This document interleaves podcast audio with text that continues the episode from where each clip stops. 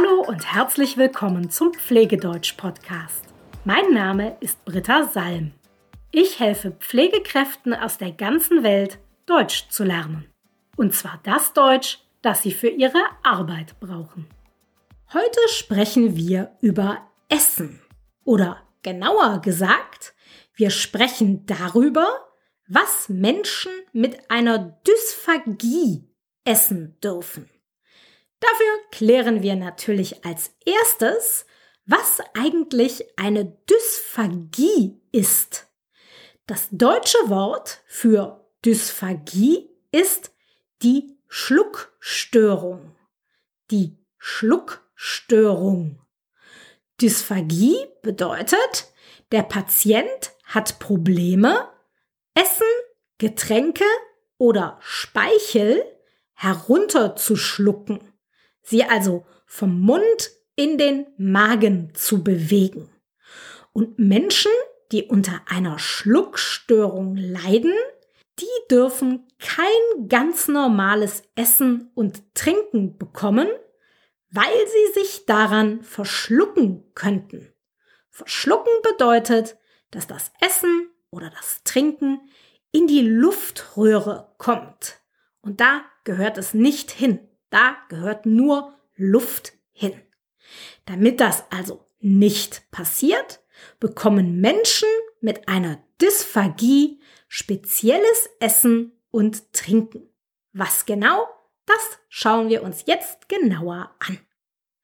Menschen wie du und ich, die keine Probleme mit dem Schlucken haben, die dürfen sogenannte Vollkost essen. Vollkost bedeutet, man darf alles essen und trinken. Alles, was man möchte. Wer eine Dysphagie hat, der darf keine Vollkost essen, sondern der bekommt Dysphagiekost.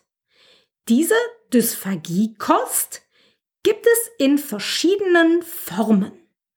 Dysphagiekost Stufe 1 Stufe 2, Stufe 3 und Stufe 4. Je höher die Stufe ist, desto normaler ist das Essen. Je niedriger die Stufe ist, desto mehr muss aufgepasst werden, was gegessen wird. Wir gehen die einzelnen Stufen jetzt einmal zusammen durch. In der Dysphagiekost Stufe 4 wird eine leicht veränderte, weiche Vollkost gegessen. Das Essen ist also fast normal, nicht ganz, denn krümelige und faserige Nahrung muss weggelassen werden, aber das Essen ist noch fast normal.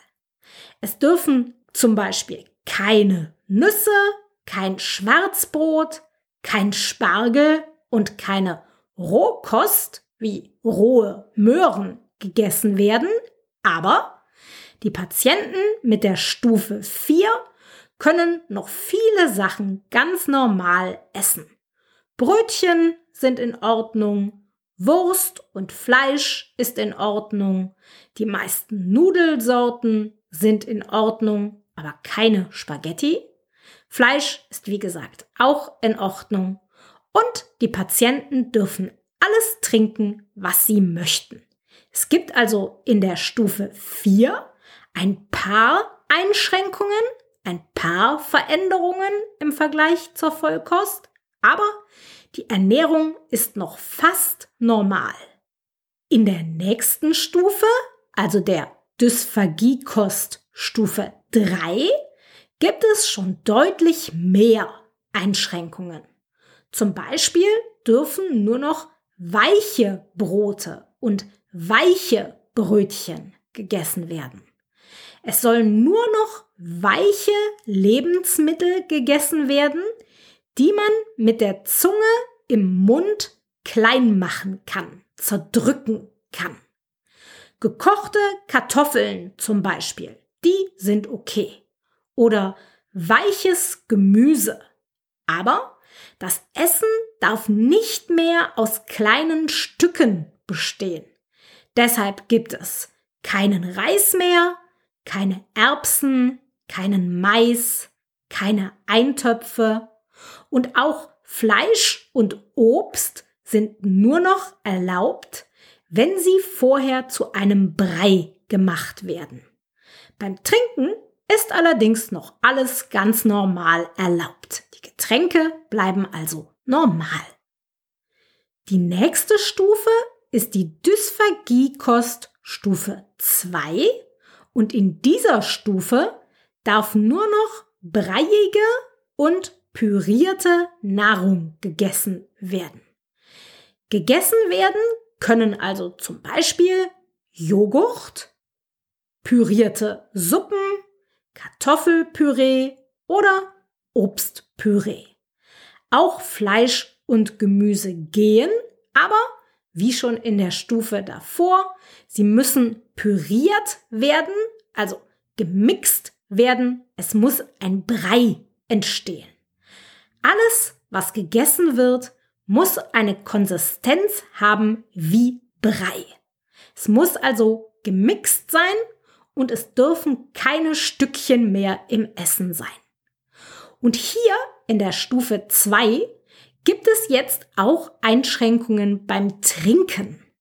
Die Patienten mit der Stufe 2 dürfen keine normalen Getränke mehr trinken, also kein normales Wasser, normalen Tee oder sowas, sondern alle Getränke müssen angedickt werden. Dafür rührt man ein Pulver in das Getränk. Dieses Pulver nennt man Andickungsmittel oder Andickungspulver. Und wenn man das in ein Getränk rührt, dann bekommt das Wasser oder der Tee, das Getränk eben, eine Konsistenz wie eine dicke Suppe oder wie Götterspeise. Es wird also ganz dick. Götterspeise auf Englisch ist übrigens Jelly, wenn dir das hilft, dir vorzustellen, wie die Getränke aussehen müssen in der Stufe 2. Die nächste Stufe ist dann die Dysphagiekost Stufe 1. In dieser Stufe dürfen im Prinzip nur noch dicke, glatte Suppen gegessen werden und Joghurt. Viel mehr ist nicht erlaubt. Außerdem soll nur wenig gegessen werden, damit das Risiko nicht zu groß wird, dass der Patient sich verschluckt. Und deshalb reicht diese Form der Ernährung nicht aus. Sie ist nicht genug. Und der Patient wird deshalb, wenn er die Dysphagiekost Stufe 1 hat, zusätzlich künstlich ernährt. Er bekommt also zum Beispiel Nahrung mit einer Ernährungssonde, weil er sonst über das, was er noch essen darf, nicht genug Energie, Vitamine, Mineralstoffe und so weiter bekommen würde. Die letzte Stufe ist die sogenannte orale Karenz. Orale Karenz. Und das bedeutet, dass gar kein Essen und Trinken mehr über den Mund aufgenommen werden darf. Die gesamte Ernährung erfolgt nur noch künstlich, zum Beispiel mit einer Sonde. Okay, ich versuche das nochmal ein bisschen zusammenzufassen.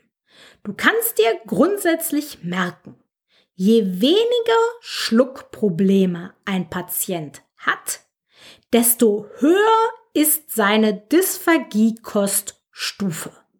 Stufe 4 ist noch fast normales Essen und in den Stufen danach wird die Konsistenz immer mehr wie ein Brei, bis dann in der Stufe 1 nur noch dicke, glatte Suppen und Joghurt gegessen werden können.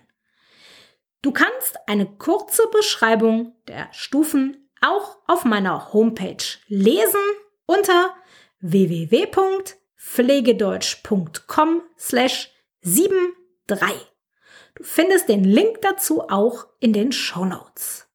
Und jetzt die Frage des Tages, heute von Palina. Palina hat mich gefragt, was bedeutet das Wort beobachten?